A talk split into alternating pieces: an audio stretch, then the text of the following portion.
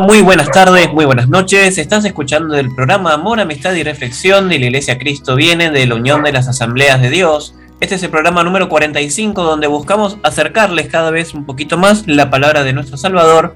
Pero para esto no me encuentro solo en la mesa, me acompaña como siempre la señora Priscila Salcedo. Muy buenas tardes, Priscila. Muy buenas tardes, Ariel. ¿Cómo andás? Muy bien, con ansias de arrancar un nuevo programa y bueno, terminar esta, esta nueva saga que habíamos hecho acerca de, lo, de los viajes de Pablo. Sí, de los viajes misioneros de Pablo.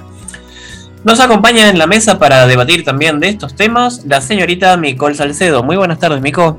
Muy buenas tardes. ¿Cómo están hoy? ¿Cómo vinieron? Muy bien, muy tranquila la semana. ¿Vos? Bien, la semana bien, gracias a Dios, todo bien. Bueno, me súper alegro. Como no podría ser de otra manera, en la mesa nos acompaña el pastor Ramón Argañarás. Muy buenas tardes, pastor. Buenas tardes, buenas tardes, querida audiencia. Estamos otra vez y esperemos serles de bendición también. Amén. Esperemos que seamos siempre de, de, bendición. Y bueno, como bien dijo el pastor, saludar a toda la audiencia que nos escucha, gracias a Dios, de muchas partes del mundo.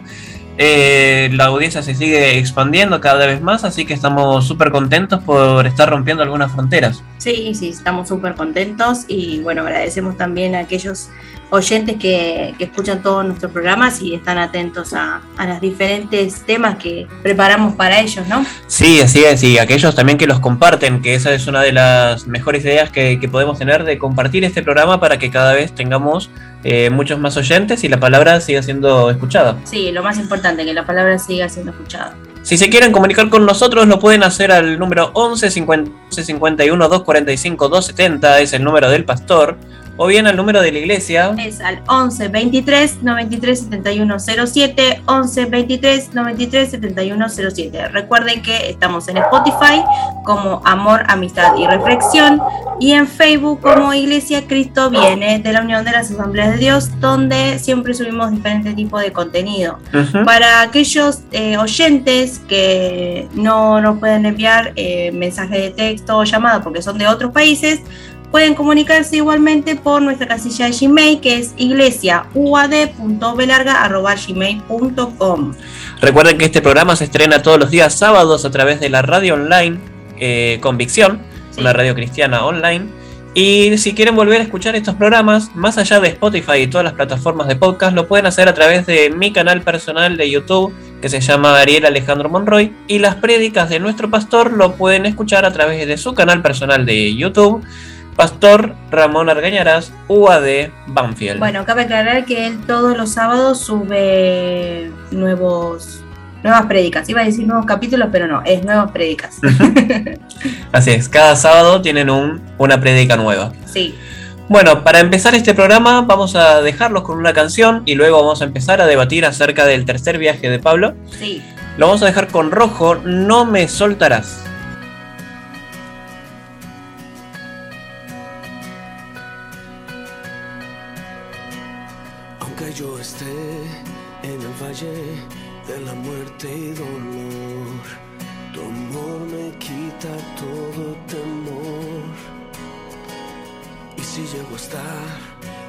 Centro de la tempestad, no dudaré porque estás aquí y no temeré del mal, pues mi Dios conmigo.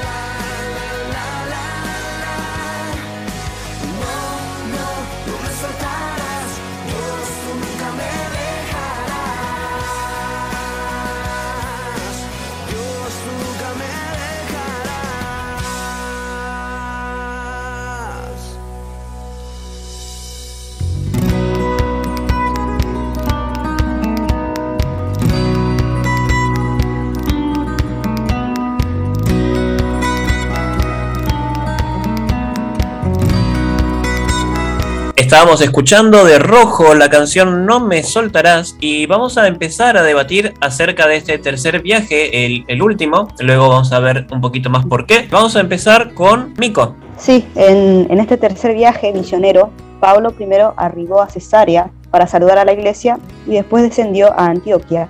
Y estuvo ahí un tiempo hasta que salió y, y recorrió la región de Galacia y de Frigia.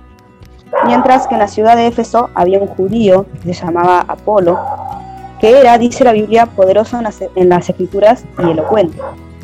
Él hablaba y enseñaba acerca del bautismo de Juan, con espíritu fervoroso en la sinagoga, hasta que Priscila y Aquila lo escucharon y le enseñaron exactamente el camino de Dios. Este hombre también fue de gran provecho en Acaya, porque con gran vehemencia refutaba públicamente a los judíos, demostrando por las escrituras que Jesús era el Cristo.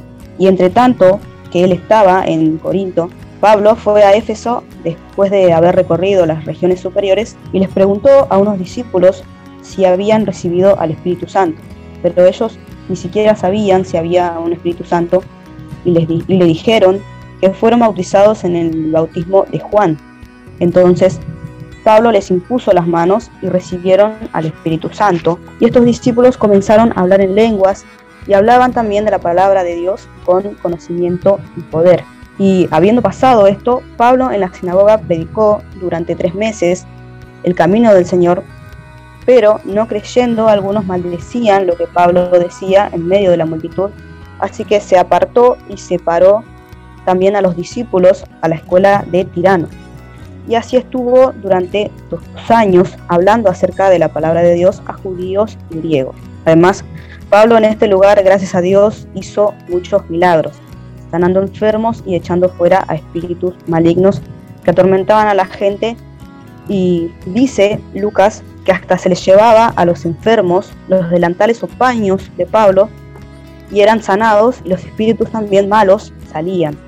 Pero además habían eh, algunos judíos que intentaban eh, echar fuera a espíritus malos, pero no lo podían hacer porque estos espíritus eran más fuertes. Dice en Hechos también que los siete hijos del jefe de los sacerdotes, Seba, que hacían esto. Ellos diciendo, os conjuro por Jesús, el que predica Pablo, el espíritu malo les dijo, conozco a Jesús y a Pablo, pero no a ustedes. Y este espíritu eh, dentro de un hombre pudo con ellos y terminaron saliendo del lugar en donde estaban, desnudos y heridos. Y así con todos estos testimonios, en Éfeso se engrandecía el nombre de Dios. Y muchas, muchas de las personas que practicaban magia negra eh, quemaban sus libros delante de todos y crecía y prevalecía así la palabra del Señor. Y pasando estas cosas, se armó también un alboroto en esta ciudad que tenía que ver con la diosa Diana a la cual los efesios veneraban. El templo de Diana se ubicaba en esta ciudad y se la consideraba una de las maravillas del mundo antiguo. En la mitología griega, Diana era la hija de Zeus y Leto, la melliza de Apolo. Ella fue venerada como la diosa de la caza, los animales salvajes, el desierto, parto de bebés y protectora de vírgenes jóvenes. Y alrededor de su templo había una comunidad de artesanos que se sustentaban haciendo monedas, estatuas y otros artefactos en honor a Diana. Estas personas estaban organizadas y tenían bastante influencia en Éfeso, porque era una ciudad donde la cultura, la religión y la política estaba todo mezclado. Entonces, al Pablo entrar a este lugar y predicar por dos años que hay un solo Dios y que se expresa adoración y obediencia a Él al seguir a Jesús, se armó un problema con estos artesanos que ahora no tenían la misma ganancia que antes. Y todos ellos en un momento diciendo, grande es Diana de los Efesios, se llevaron a Gallo y a Aristarco al teatro. Ellos eran macedonios compañeros de Pablo. Y quiso Pablo salir ante el pueblo, pero no lo dejaron. Y finalmente el escribano, después de calmar a la multitud, les advierte que podrían tener problemas y ser acusados de sedición, porque se reunieron y llevaron a la fuerza a dos hombres sin una causa justa, porque Gallo y Aristarco no eran sacrílegos, y ni habían blasfemado a esta diosa Diana. Y después de este alboroto que hubo en Éfeso con Pablo, él salió para Macedonia y recorrió esa región hablando la palabra de Dios hasta que llegó a Grecia y ahí estuvo tres meses. Y después de evitar las acechanzas que los judíos le tenían para cuando embarcara para Siria, decidió volver por Macedonia y navegando de Filipos en cinco días se encontró en Troas, con Sopaper de Berea, Aristarco y Segundo de Tesalónica, Gallo de Derbe y Timoteo, Tíquico y Trófimo, porque ellos se habían adelantado y llegado antes a Troas. Y en el primer día de la semana en el que los discípulos se reunieron para partir el pan, Lucas describe un milagro. Pablo en este día en el que estaban reunidos les enseñaba y alargó su discurso hasta la medianoche. Y un joven que se llamaba Eutico, sentado en la ventana, se quedó dormido y cayó del tercer piso donde estaban abajo. Y Pablo entonces bajó y se echó sobre él y dijo, no os alarméis, pues está vivo. Y este joven volvió a tener vida. Y Pablo también partió el pan, comió y habló hasta el alba. Y así él se despidió de Troas para ir a Azón por tierra y reunirse ahí con sus acompañantes que habían ido también hasta este lugar pero navegando. Y después que se reunieron fueron a Mitilene y al día siguiente que llegaron salieron para Quío y al otro día tomaron puerto en Samos y haciendo escala en Trogilio llegaron al otro día a Mileto. Bueno, ¿cómo continúa el viaje de Pablo y también eh, las diferentes situaciones en que la se sigue enfrentando para llevar la palabra de Dios? Eh, por ejemplo, cuando él quiso erradicar la idolatría, las imágenes y había todo un pueblo que tenía todo un negocio detrás de eso. Y bueno, cómo se complicó esa situación. Y bueno, también cuando hizo el, pan y esa persona que, que, cayó ahí a sus pies y tuvo que detenerlo para demostrar que todavía estaba vivo. Nada más lejos de las cosas que también siguen sucediendo hoy en día, como en algunas eh, ramas de algunas religiones, en donde la idolatría es una gran parte de la, de la religión por encima de lo que realmente se quiere llegar a transmitir. Eh, son problemas que habían sucedido antes, eh, más que nada en Grecia, un lugar como ya hemos visto eh, en el capítulo anterior, por definición eran politeístas, tenían dioses para cada cosa, eran esculturas por todos lados, adoración por ese, por ese lado. Y bueno, es muy complicado eh, romper con todas esas barreras. Y más allá, sí, como bien dijiste vos, hay un negocio atrás que lo, que lo sustente. Sí, eh, bueno, eh, pasan diferentes situaciones, no solamente con idolatría. Bueno, esta semana, haciendo un comentario aparte de, lo que son los viajes misioneros, nos enteramos que un hermano del Señor, que es cantante, eh, dio una vuelta de 180 grados con respecto a su fe y, nosotros siempre lo escuchábamos como cantante, eh, no voy a decir el nombre por respeto a, la persona, pero los que ya saben de esa noticia van a saber de quién estoy hablando. Eh, que nos enteramos que bueno se zamulló en el, en el mundo en el mundo terrenal diciendo que, que es homosexual y y bueno, y en, en sus redes sociales, él publica que hay muchos hermanos que le agradecen porque lo tienen como figura eh, ejemplar o como ejemplo diciendo de que ah, yo también me aparté de, del mundo cristiano porque quiero ser feliz y ser feliz a mi manera, con mis decisiones, con mi cuerpo, con mi vida. Y, él pone como si fuera agradecimiento, lo están tomando como si fuera un ejemplo. Es, eh, fue impactante para mí ver eso, fue una locura. Y bueno, nosotros como hermanos en Cristo eh, tenemos que orar por todas esas situaciones para que el diablo no, no, no, meta la cola, no, no ponga esa venda en sus ojos a aquellos hermanos que, que encima para cómo trabajaban para el Señor de manera activa y profunda, ¿no? Era un gran instrumento de Dios para, para llegar a mucha gente por la música que hacía, por la calidad de la música. Y bueno, siempre buscan eh, acomodar, como a veces también dice nuestro pastor, acomodar la, la religión a, a, que calce para cada uno. A su beneficio. A su ¿no? beneficio, y bueno, la verdad que no, no es así. No sabemos qué habrá pasado por, por su corazón o por su mente para dar ese, ese cambio en él profundo, porque fue fue tremendo. Nosotros, eh, yo justo le comentaba a mi mamá que las canciones que él hacía eran canciones preparadas, porque eran situaciones de la Biblia, porque cuando vos ponías a investigar, eh, porque él utilizaba muchos nombres eh, bíblicos, las historias eran profundas, no era la típica eh, alabanza, ¿no? Es, él se notaba que era una persona que estudiaba la Biblia para hacer esas canciones, y como de repente hizo ¡zuf! una vuelta de 180 grados y Un cambio, sí. un cambio muy grande para, para lo que es la vida cristiana y para su fe. De repente perdió la fe, perdió todo. O en verdad se la adaptó a su manera. O a- se la adoptó a su manera, pero bueno, siempre orar por esas, por esas personas para que no, para que no se descarrile nuestra misión en el, en el mundo es ser luz, no de hacer- a nosotros dejarnos ser tragados por la oscuridad. Pastor, Eh, sí, eh, dos cositas para resaltar de esta primera parte. Siempre que la palabra es llevada con la intención de que se conozca el mensaje de la cruz y por supuesto con la expectativa de buenos resultados, equivale a decir convertidos, que oyeron el mensaje, lo entendieron y aceptaron al Señor. Sucede así como escuchamos la síntesis de Micol todo lo que no viene de la luz se manifiesta. Por eso hubo problemas con la gente que estudiaba hechicería o magia negra, eh, los que vendían los, las réplicas de los templos de, de Tiana.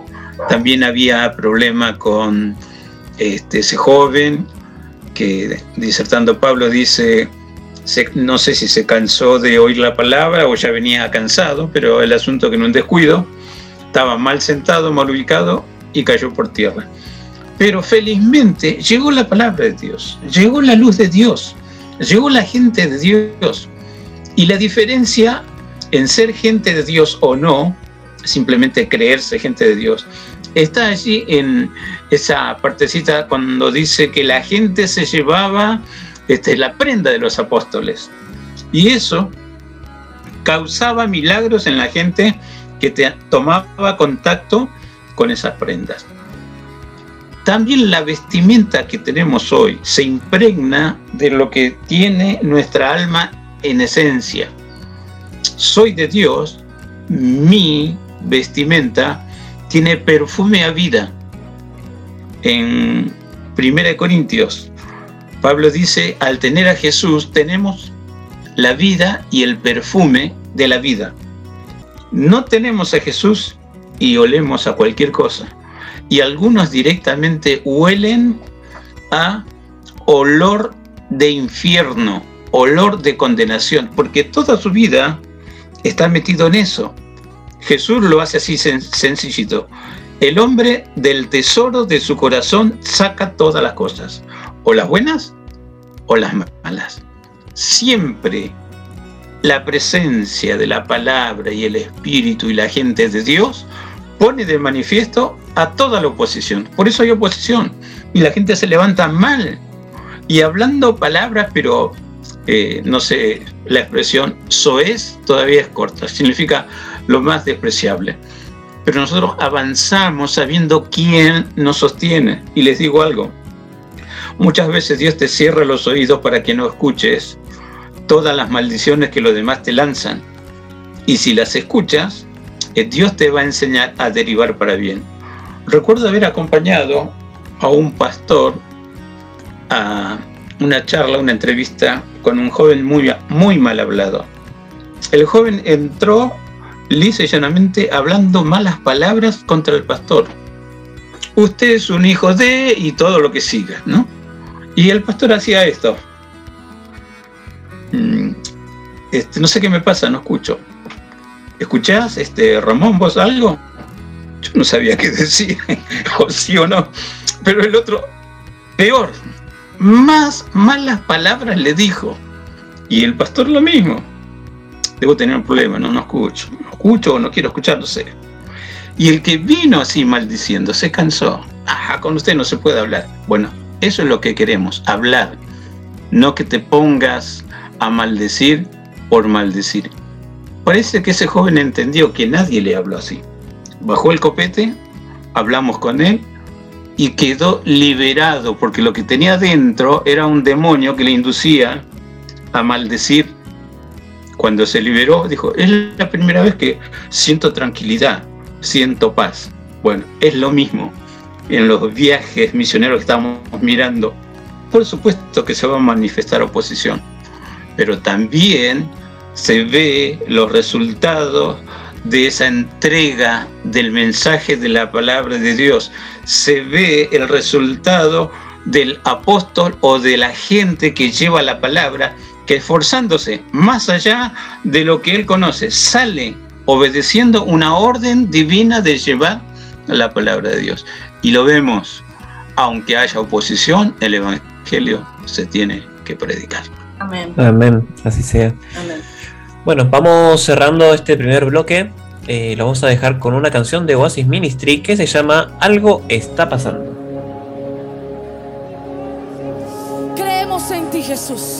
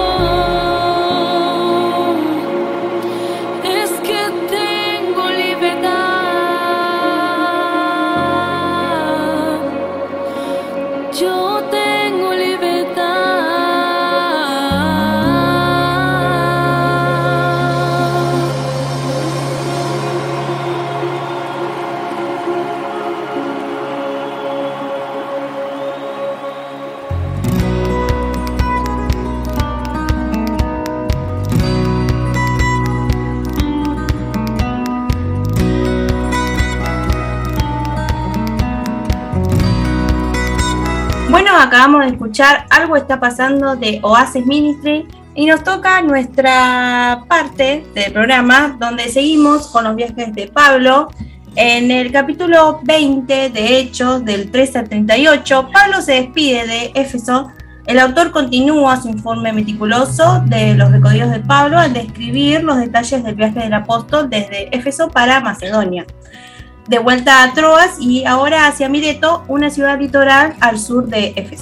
En Hechos 20, 16, aprendemos que la meta de Pablo es estar de vuelta en Jerusalén para el día del Pentecostés, un viaje que eventualmente le trae mucho sufrimiento. Una vez en Mileto, Pablo manda a llamar a los ancianos de Éfeso para que se junten a conversar varios temas importantes. Para esta parte del programa nos gustaría que vayan a Hechos, capítulo 20, y nos siguen con la lectura. Vamos a ir desde el 13 hasta el 38. Ujú. Bueno, en el versículo 13 la palabra dice, nosotros adelantándonos a embarcarnos navegamos a Azón para recoger allí a Pablo, ya que así lo había determinado queriendo él ir por tierra. Cuando se reunió con nosotros en Azón, tomándole a bordo, vinimos a Mitilene. Navegando de allí, al día siguiente llegamos delante de Quío y al otro día tomamos puerto en Samos y habiendo hecho escala en Togiglio, al día siguiente llegamos a Mileto, porque Pablo se había propuesto pasar de largo Efeso para no detenerse en Asia, pues se apresuraba por estar el día del Pentecostés, si le fuera posible, en Jerusalén. Bueno, en esta parte de la Biblia nos está haciendo un recorrido de lo que fue un recorrido hasta donde él estaba yendo en este viaje misionero y menciona estas ciudades, ¿no?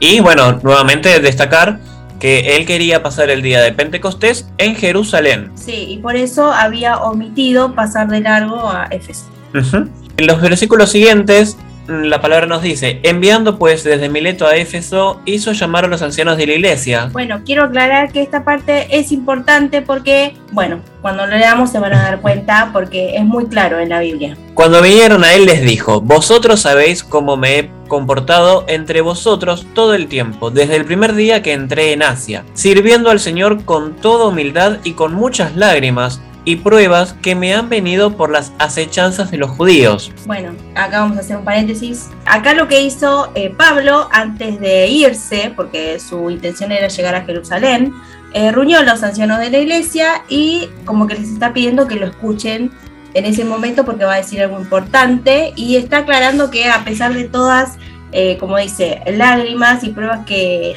que tuvo por parte de Claro, los judíos. Él dice que escuchen y que recuerden todo Sí. lo que todo lo que él fue pasando Sí. hasta este momento. Sí, Era como que eh, que, que tengan en cuenta todo lo que él estuvo viviendo en todos estos viajes, que le presten atención por este motivo. sí. Y continúa en el versículo 20. Y como nada que fuese útil, he rehuido de anunciaros y enseñaros públicamente y por las casas, testificando a judíos y a gentiles acerca del arrepentimiento para con Dios y de la fe en nuestro Señor Jesucristo. Ahora he aquí ligado yo en espíritu, voy a Jerusalén sin saber lo que allá me ha de acontecer, salvo que el Espíritu Santo por todas las ciudades me da testimonio diciendo que me esperan prisiones y tribulaciones, pero de ninguna cosa hago caso, ni estimo preciosa mi vida para mí mismo, con tal que acabe mi carrera con gozo y el ministerio que recibí del Señor Jesús para dar testimonio del Evangelio de la gracia de Dios. Y ahora, he aquí, yo sé que ninguno de todos vosotros entre quienes he pasado predicando el reino de Dios verá más mi rostro. Por tanto, yo os protesto en el día de hoy que estoy limpio de la sangre de todos, porque no he rehuido anunciaros todo el consejo de Dios. Bueno, ahí está dejando en claro que él no sabe si va a volver, pero si él no vuelve, él ya se siente con gozo porque ella realizó eh, la gracia que Dios le había puesto en su corazón de llevar el ministerio de Dios, ¿no? Y que siempre recuerden cómo él se comportó, que él dejó como testimonio cómo él se comportó en, es- en ese viaje que estuvo ahí y cómo fue él dando la palabra del Señor. Él dio todo, todo, todo lo, lo que él iba comunicando, lo daba como ejemplo, porque él lo había vivido. Sí. Y bueno, él quería dejar esto para su posteridad en el caso de que él no pudiera volver, porque nuevamente él no sabe lo que le va a pasar en Jerusalén. Bueno, él tenía en su corazón que por ahí no volvía, porque ya, como recordando en los programas anteriores, él también estuvo casi al borde de la muerte cuando fue apedreado, ¿no? La preocupación de Pablo es que ya no puede decir nada más, porque bueno, no sabe lo que va a pasar con él, entonces no, no sabe no sabe lo que le espera, entonces él quiere que atesoren cada una de sus palabras y cada uno de sus ejemplos para, para la posteridad. Sí, Él empieza a repasar y confirmar la base de su ministerio y entre ellos lo que lo cual era predicar el evangelio y declara que esto lo ha hecho con plena confianza en su verdad y en poder y también revela que el Señor le está dirigiendo hacia Jerusalén. Además revela que allí le esperan problemas y encarcelamiento. Entonces Pablo declara que esta es una despedida final y les recuerda que ha predicado el Evangelio completo y lo confirma con su buena vida para que nadie le pueda culpar si es que dejan pasar la salvación. claro, como acusándole de que, ah, fue todo culpa de Pablo que yo me aparté del Señor. No, No. Esto, bueno, lo evidenciamos ahora en los siguientes versículos. sí, por eso es muy importante que lean esta parte de la Biblia porque es muy clara. Nosotros estamos haciendo aclaraciones y acotaciones mientras vamos leyendo, pero ustedes van a sentir que sí, que es entendible. Por tanto, mirad por vosotros y por todo el rebaño en que el Espíritu Santo os ha puesto por obispos para apacentar la iglesia del Señor, la cual él ganó por su propia sangre.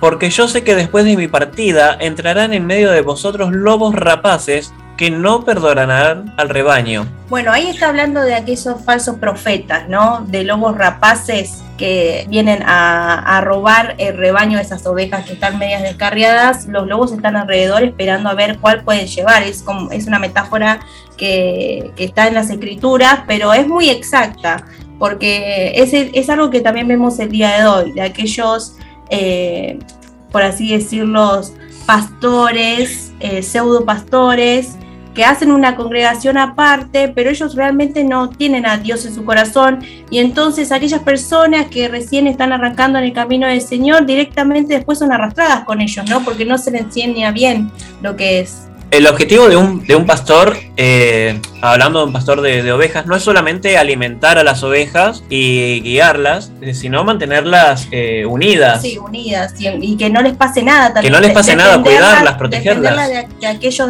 depredadores que hay alrededor. Por eso acá se habla de, De eh, de esos lobos rapaces que, bueno, pueden secuestrar ovejas de un rebaño y se las pueden llevar para sí. Bueno, y ahí él también tuvo, por así decirlo, entre comillas, una visión de que cuando ya, ya salga de, de esa ciudad, lo que le está aconsejando a los ancianos, de que cuando él se vaya va a ver- van a caer esos lobos rapaces y que van a atacar al, al rebaño, o sea, al ministerio que él estuvo formando mientras estuvo ahí en ese viaje. Continuando la palabra, En el, en el versículo 30, ahora dice, y de vosotros mismos se levantarán hombres que hablan cosas perversas para arrastrar tras sí a los discípulos. Por tanto, velad, acordándonos que por tres años de noche y de día no he cesado de amonestar con lágrimas a cada uno. Y ahora, hermanos, os encomiendo a Dios y a la palabra de su gracia, que tiene poder para sobreedificaros y daros herencia con todos los santificados. Ni plata, ni oro, ni vestido de nadie he codiciado. Antes vosotros sabéis que para que lo que me ha sido necesario a mí y a los que están conmigo, estas manos me han servido. En todo os he enseñado que trabajando así se debe ayudar a los necesitados y recordar las palabras del Señor Jesús que dijo, más bienaventurado es dar que recibir. Bueno, a estas palabras eh, lo que estamos viendo es nuevamente la misma idea de los lobos rapaces de que hay gente que se va a acercar para poder disturbar lo que es eh, la congregación y buscar separar o mentir o ocultar palabra, palabra de Dios y ensuciar la mentalidad de la gente porque hace mucho énfasis en esto de que nada necesitó para poder pastorear, Sí, ¿no? No precisó predicar. oro, no precisó vestido, no precisó nada, solamente la, la palabra de Dios y bueno, la, la guía del Espíritu Santo. Sí, es eh, leyendo la Biblia, eh, compenetrándonos en la lectura de la palabra santa, es también como una especie de, de, bueno, es una despedida que él está dando a aquellos sacerdotes que lo estaban escuchando y también un- una, una última advertencia y también esa advertencia es como desesperada, como diciendo hagan caso, observen, presten atención, Porque a partir de ahora depende de ustedes. porque a partir de ahora depende de ustedes, porque yo no voy a volver. Él tiene ese sentimiento de que no va a volver y ya no va a poder hacer más nada por ellos y él quiere que sigan predicando, que sigan llevando la palabra de Dios y sigan en el ministerio, ¿no? Es desesperado el pedido. Terminando este capítulo dice, cuando hubo dicho estas cosas, se puso de rodillas y oró con todos ellos. Entonces hubo gran llanto de todos y echándose al cuello de Pablo le besaban. doliéndose en gran manera por la palabra que dijo, de que no verían más su rostro y le acompañaron al barco. Bueno, los comentarios de Pablo sobre su obra personal y su conducta no son vanagloria, son un ánimo a estos hombres de cómo deben ser como líderes en la iglesia. Y en efecto, Pablo les dice, hagan como yo he hecho.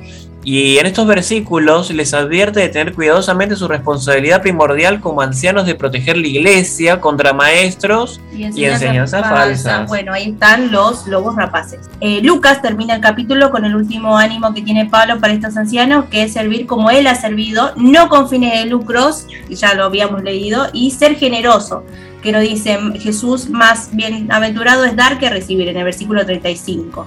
Y esta escena termina con una despedida emotiva, ya que Lucas indica que esta será la última vez que estos hermanos verán a Pablo, ¿no? Y bueno, y en el viaje a Jerusalén, Lucas describe brevemente este viaje de vuelta a Jerusalén y los problemas que le esperan allí. En Hechos, el capítulo 21, versículo 7 al, al 14, la palabra dice, y nosotros completamos la navegación saliendo de Tiro y arribando a Tolemaida, y habiendo saludado a los hermanos, nos quedamos con ellos un día.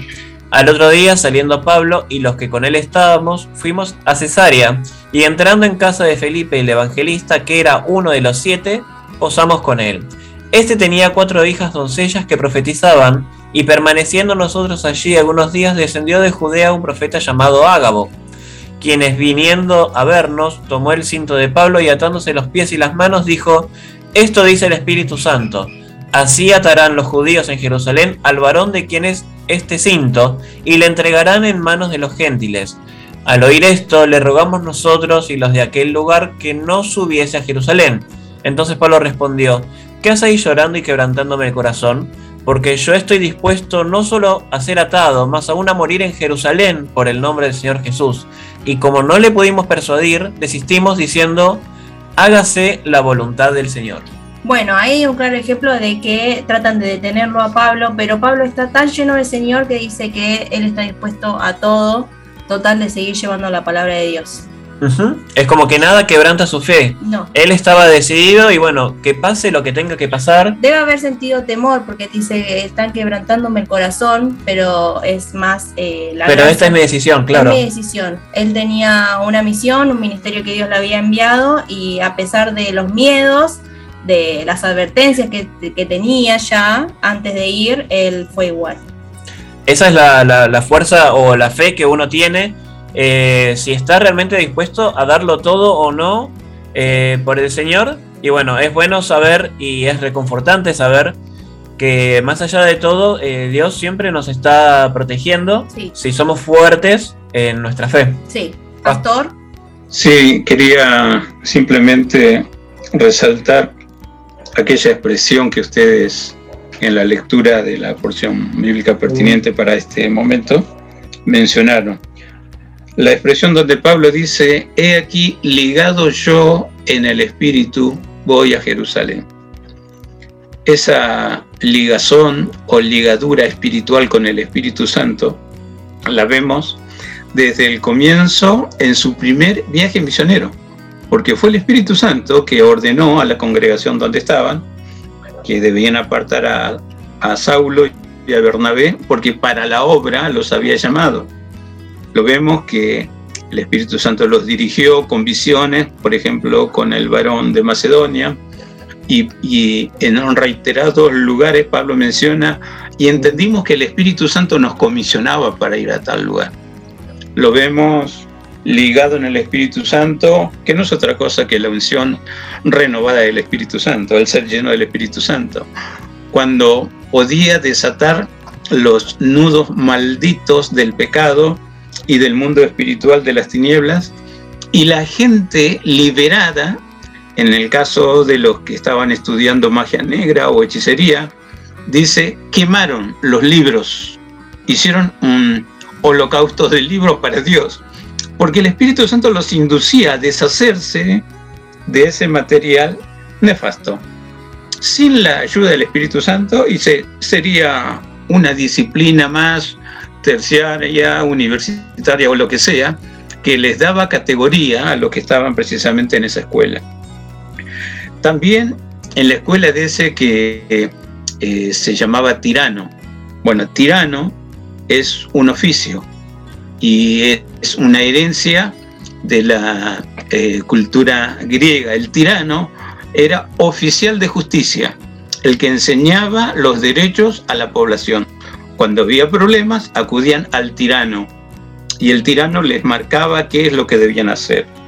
El Espíritu Santo ayudó a este tirano a que realmente juzgara adecuadamente ese problemita para los que perdían, porque las ganancias que están centradas en los negocios del mal también las vemos en el día de hoy con aquellos negocios de supuestamente santería y algunos como los hijos de ese tal Ezeba que pretenden echar fuera demonios sin tener la unción del Espíritu Santo de Dios. No saben la estructura eh, general de los demonios. Por lo general, lejos del camino del Señor, un demonio con mayor fuerza y poder que otro demonio expulsa al demonio que tiene medio o ningún poder o poco poder, se va porque le tiene miedo a ese demonio con mayor grado y queda peor atado. No hay una liberación. Se ata con más cadenas, al punto tal que Jesús lo explicó, cuando una casa es limpiada y el demonio se fue, dice el demonio quiere volver, entonces busca siete peores que él y vuelve. Esa es un poco la explicación por qué aparentemente hay milagros y liberaciones fuera del Evangelio. Y lo tercero es que Pablo sí o sí sabía lo que iba a enfrentar en el futuro inmediato, porque ligado al Espíritu Santo, el Espíritu Santo le revelaba. Y sabía ciento por ciento que esa era la voluntad de Dios. Ya vamos a ver al final cómo este Pablo marca ese sentir de cumplir fielmente todo lo que Dios le encomendó. Bueno, Bueno, vamos cerrando este capítulo. sí, este bloque. Ujú. Los vamos a dejar con. Ronnie y Amy, nada sería igual.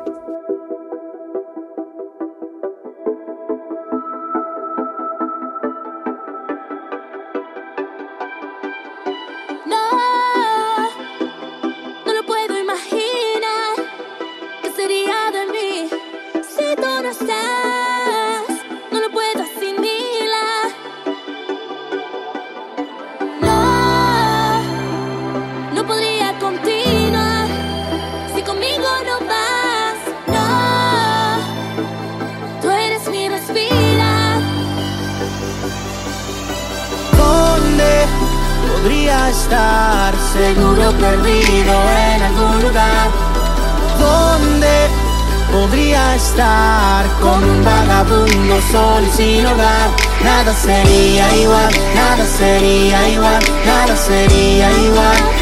Si tú no estás, nada sería igual, nada sería igual, nada sería igual. Nunca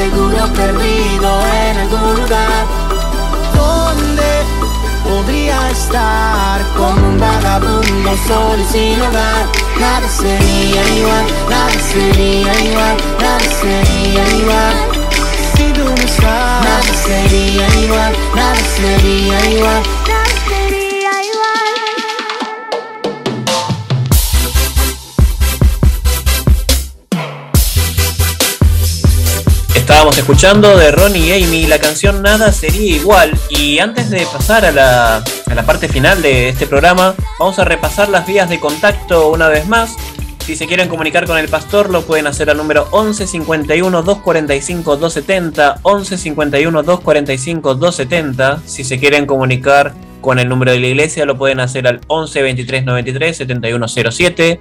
11 23 93 7107 y para aquellos que se quieran comunicar a través de nuestra casilla de mail lo pueden hacer a través de iglesiauad.belarga.gmail.com iglesiauad.belarga.gmail.com Recuerden que este programa se estrena todos los días sábados y repite los días miércoles a través de Radio Convicción. Y nos pueden encontrar también en todas las plataformas de podcast. Sí.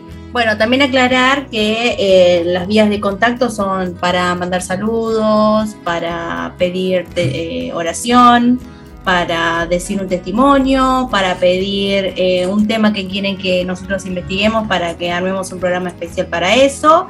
Y también si quieren escuchar algún tipo de, música o algún cantante o una canción especial, también pueden pedirlo por esas vías de contacto. Así es.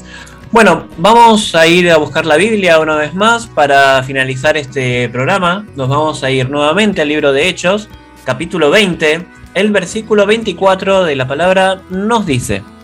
Pero de ninguna cosa hago caso ni estimo preciosa mi vida para mí mismo, con tal que acabe mi carrera con gozo y el ministerio que recibí del Señor Jesús para dar testimonio del Evangelio de la gracia de Dios. Allí vemos una síntesis de lo que movió, incentivó y motivó al apóstol Pablo para realizar estos viajes misioneros. Lo último que escuchamos del tramo anterior es que iba a Jerusalén. Ya el Espíritu Santo le había enseñado qué es lo que le esperaba en Jerusalén. Pero Pablo, conocedor de lo que Dios esperaba de él, decidió, voy, no importa, estoy dispuesto hasta morir en Jerusalén, pero tengo que ir a Jerusalén. Y va allí y nos, enseña claramente la palabra que fue junto con Timoteo, otros hermanos que bien recordaremos los nombres que hemos vertido en este programa, Sosípater, este gallo y algunos otros más que eran compañeros fieles a el ministerio de nuestro hermano Pablo. ¿no? Todavía los judíos recuerdan a Pablo como el rabí Yaúl, ellos dicen rabí Yaúl, recuerdan eh, la epopeya de los viajes misioneros con el afán de compartir la fe de Jesús. Estoy hablando de los judíos mesiánicos modernos. El judío tradicional, obviamente, si no aceptó a Jesús, menos va a aceptar a los que siguieron proclamando el mensaje de Jesús. Pero todo tiene su tiempo. La Biblia nos enseña en Eclesiastés, allí un capítulo que dice, todo lo que se quiere debajo del sol tiene su tiempo y su razón de ser. Lo interesante es, llega a Jerusalén. La oposición que en todos los viajes tuvo Pablo, ahí está el centro, ahí está el fuerte de la oposición. Entonces Pablo, para no tener problema, observa algunos rituales de purificación para entrar al templo. Hace que Timoteo, que era medio judío, porque su mamá sí era judía, pero su padre fue griego, hace que Timoteo observe todos los rituales de purificación y él mismo hace el ritual de purificación que no tiene nada que ver con ofender el Evangelio. Simplemente respetar tradiciones de la raíz judía. Y entran, después de haberse purificado, entran y están orando, están agradeciendo al Señor, allí preparándose para la fiesta de Pentecostés, que es una tradición, ¿no? El Pentecostés significa 50 y es el número de días que desde la resurrección de Jesús hasta que descendió el Espíritu Santo eh, es, es, el margen por la cual este, Dios cumplió esa bendita promesa de que el Espíritu Santo estaría con nosotros. Lo interesante es, del templo fue preso, porque los dirigentes mintieron. Ahí está aquel que se cansó de decir que Dios va a destruir este templo, que va a destruir las costumbres que nosotros tenemos como sagradas, las que heredamos de Moisés una sarta de mentira increíble. Y metió gente inmunda. porque para el judío tradicional es inmundo todo aquel que no se purifica o que está fuera de los dictados de la ley mosaica. Ahí está. Y hay una secuencia de parodias de juicio contra Pablo. Eh, invitan a, a, reyes extranjeros a uno de los juicios y este, Pablo testifica, les predica, les marca la realidad de la luz del Evangelio. Y uno de ellos llega a decir, pero este Pablo, por poco me convences a ser cristiano. Y mira la respuesta de Pablo. Quiera Dios que por poco o por nada realmente entiendas y como conocedor de tu formación religiosa, creo que entiendes lo que te hablo. Hay mucha gente que por poco no son cristianos y también por poco se van a perder la gloria del cielo. La hermana América, la pastora original de la congregación donde estamos, llegó a decir que muchos se pierden el cielo por unos pocos centímetros. Alguien le preguntó cómo es que se pierde el cielo por unos pocos centímetros. Es fácil. Se acepta todo, se convence, eh, mentalmente se acepta, pero nunca lo creen de veras, nunca lo aceptan y lo guardan en el corazón. Y esa distancia del cerebro al corazón es la distancia que los va a privar, si no corrigen ese defecto, para entrar a la gloria del cielo. Vaya enseñanza, ¿no? Perder el poco, eh, perder por poco la oportunidad de la gloria eterna. Pero lo cierto es, Pablo está ahí con valor, como siempre. Oh rey, quisiera que seas como yo, excepto estas cadenas, porque como preso estaba atado. Y los dos que estaban juzgando le dijeron, no hay ninguna razón para que estés en prisión. Pero los judíos estaban esperando que salga de ese tribunal para asesinarlo. Las veces que Dios cubrió a Pablo, a su servidor Pablo, de morir asesinado. En este caso, eh, un sobrino de él escuchó una conversación muy privada y denunció eso y Pablo para evitar ser asesinado, simplemente dijo como ciudadano romano, apelo al César. Entonces se hicieron todos los arreglos porque como él tenía el derecho que eh, el César, la autoridad máxima, tanto en derecho penal como derecho civil y económico y todos los derechos romanos, habidos y por haber, allí en, esos códigos de, las 13 tablas, de las 13 reglas y, y tantos otros códigos que eh, regían lo que es la civilidad dentro del imperio. ¿Listo? Quedas con ciertas libertades hasta que veas al César. Y ahí comienza lo que muchos llegan a decir, el cuarto viaje misionero de Pablo. Pero notamos que los otros tres fue el Espíritu Santo que estuvo guiando y ordenando textualmente. Aquí está obligado a ir. En otras palabras, lo llevan preso. No es que los hermanos otra vez ponen la mano sobre él y que Dios lo unja, que Dios refresca. No, no. Hizo uso de su derecho. Pero como él lo menciona y yo este, en el bloque anterior dije la, la expresión ligado en el espíritu, no puede sacar el Espíritu Santo dentro de sí, ni quiere tampoco, porque él comprendió la diferencia de lo que es ser guiado por el Espíritu del mal a ser guiado por el Espíritu de Dios. Y ese Dios le revela y tantas veces como a nosotros le da este mensaje. No temas, Pablo. En alguna oportunidad de su viaje, yo tengo mucha gente en este lugar y nadie te va a poner la mano encima para quitarte la vida. Lo mismo en la cárcel. No temas, Pablo, de comparecer delante del César, porque yo estoy con vos. Y el viaje fue no un viaje de placer, no un viaje de lujo, un viaje lleno de contratiempos y problemas que si no hubiese estado Dios con él, se hubiera muerto en el viaje. Y algo de esto uno puede ver cuando escribe eh, las cartas a la iglesia de Corinto, tanto en la primera como en la segunda carta, él dice las penurias, los avatares difíciles que tuvo que enfrentar. Y llega a mencionar que estuvo como tres veces en naufragio. Uno de ellos es cuando iba a, Roma. Se salvó del naufragio, de morir ahogado, como todos los, compañeros.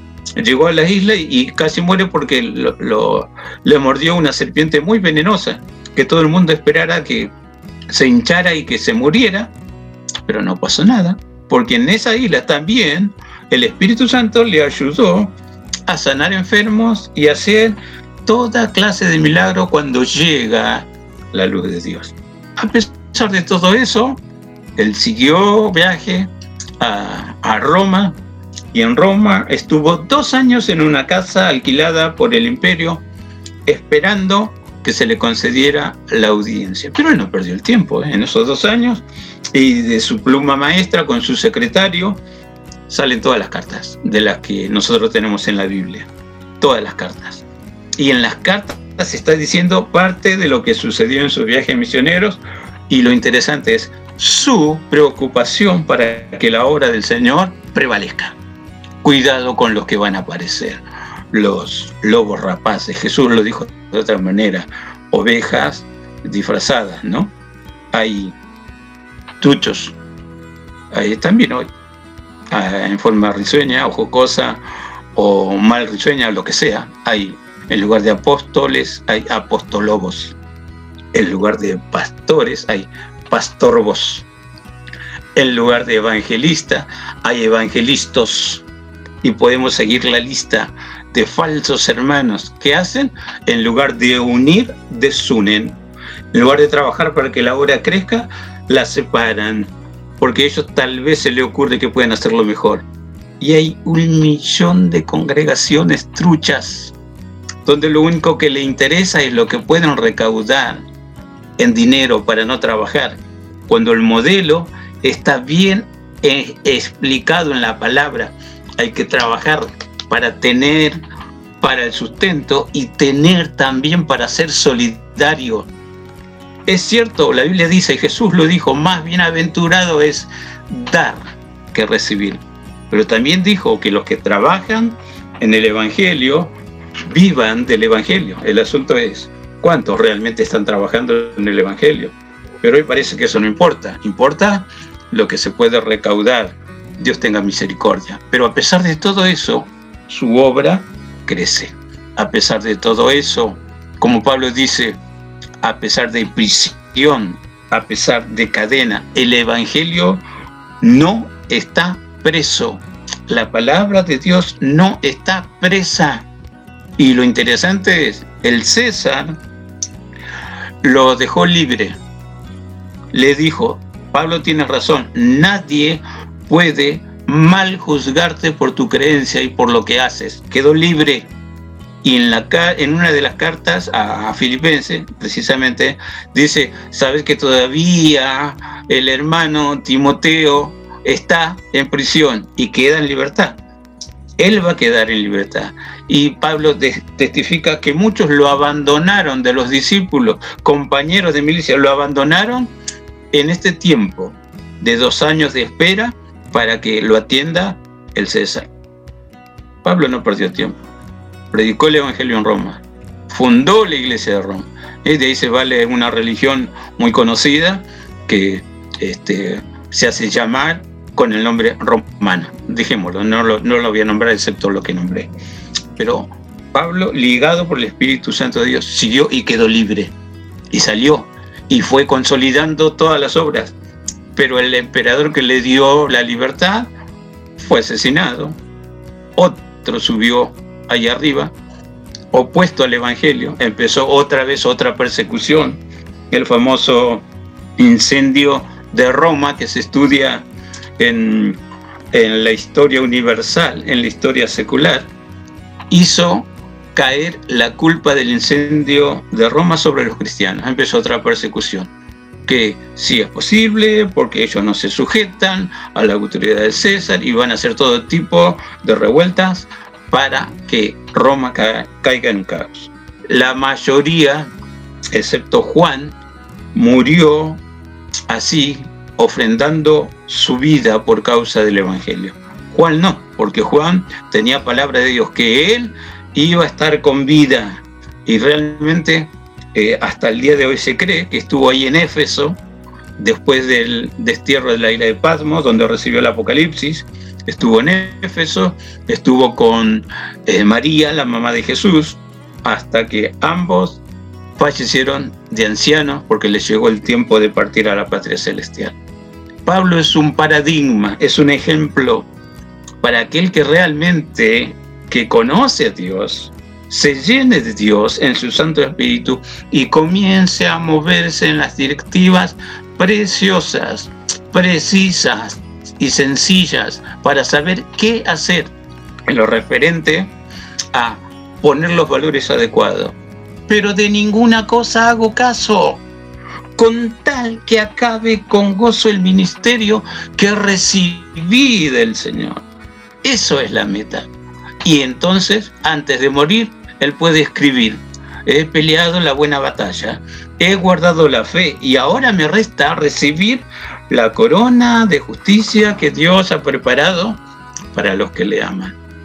Como pastor he estado en muchos sepelios despidiendo restos mortales de familiares queridos que me han llamado para dar unas palabras a modo de responso o palabra de ánimo o de consuelo.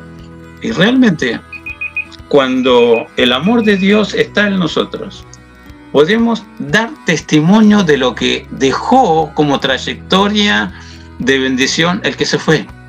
Pero cuando no está el amor de Dios y alguno tiene dudas si fue o no al cielo, bueno, tengo esta palabra para decir. Solamente Dios sabe qué pasó en los últimos instantes reales de cada vida. Pero si consciente o no, uno dijo, perdóname Dios, listo, estás perdonado y salvado aunque como por fuego, dice la escritura. Tal vez con o sin ningún o muy poquito galardón, pero te salvaste. Porque la cruz del Calvario, la importancia de entender la cruz, la importancia de entender el sepulcro vacío que eh, dejó Jesús como testimonio, que nuestra fe no está basada en fábulas ni en historias agradables o no, sino en el poder de la vida indestructible de Jesús. Cuando uno tiene esa escala de valores, sí Señor, vos sos el primero y después acomoda lo que quieras. Y vas a descubrir que el Espíritu Santo te da fuerza, fuerza, fuerza, te unge, te unge, te unge. Si es necesario, te da alegría, alegría, alegría, capacidad para saber corresponder. Tal vez como Pablo, o mejor, porque parecido nunca es igual. Y en los hijos de Dios se da. Cada hijo de Dios tiene en la mano de Dios el original de su vida. Y si Dios te ungió como a Pablo para salir a proclamar palabra del Señor, más te vale. Salí, proclama la palabra del Señor y vas a encontrar como Pablo. Los recursos que necesitó los tuvo, pero no contento con eso, él sabía cómo proveerse más recursos para no tener escasez.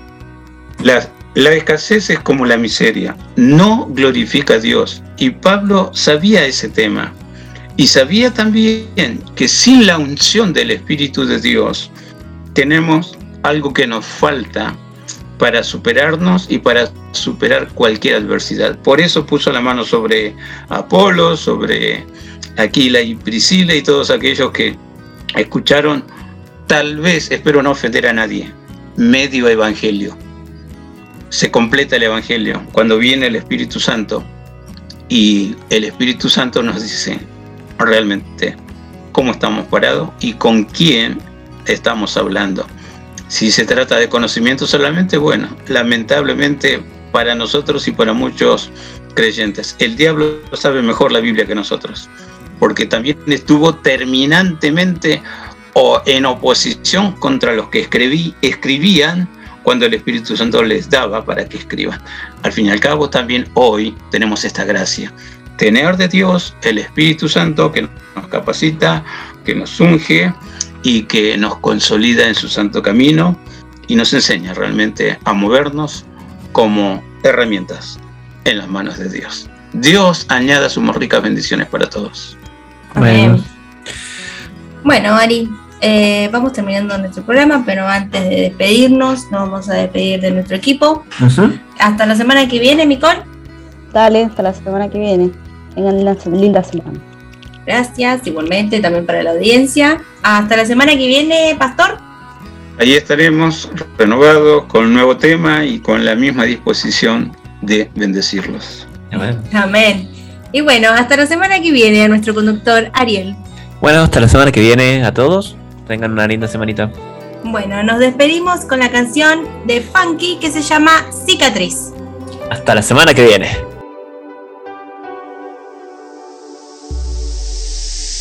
Que mucho perdí, mucho fracasé, imposible levantarme ya de esta caída. Se acaba mi vida. Que no sanaré, mucho sufriré. Los errores y las cicatrices son por siempre. Que nadie me amará después de aquí. Hey, Pero su mano me recuerda que cada herida que pasé, todo eso me hizo más fuerte. Pero mi cara en el espejo es confirmación de que sigo aquí no es por suerte. Pero su mano me recuerda que cada herida que pasé, todo eso me hizo más fuerte. Pero mi cara en el espejo es confirmación de que sigo aquí no es por suerte. Cicatriz duele. Cicatriz lograste quedarte mi piel. Y me recuerdas que ayer sufrí Que ayer lloré. Cicatriz que miro pero ya no duele. Te quiero agradecer Porque me hiciste más fuerte Más fuerte que ayer. Cada cicatriz nos recuerda que en Él tenemos el refugio, Él siempre nos sostiene.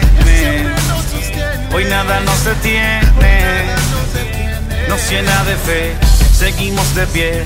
Hoy podemos ver las heridas del pasado nos hacen crecer. Ahora somos más fuertes y si vuelve a llover su mano me recuerda que cada herida que pasé, todo eso me hizo más fuerte. Pero mi cara en el espejo es confirmación de que sigo aquí no es por suerte. Pero su mano me recuerda que cada herida que pasé, todo eso me hizo más fuerte. Pero mi cara en el espejo es confirmación de que sigo aquí no es por suerte. Cicatriz que miro pero ya no duele. Cicatriz lograste quedarte mi piel recuerdas que ayer sufrí, que ayer lloré. Cicatriz que miro pero ya no duele. Te quiero agradecer porque me hiciste más fuerte, más fuerte que ayer. Que mucho sufrí, mucho fracasé. Imposible levantarme ya de esta caída. Se acaba mi vida pero su mano me levantó, sanó mis heridas, me restauró. Ya no tienes parte ni suerte en mi vida y está la salida. Hey.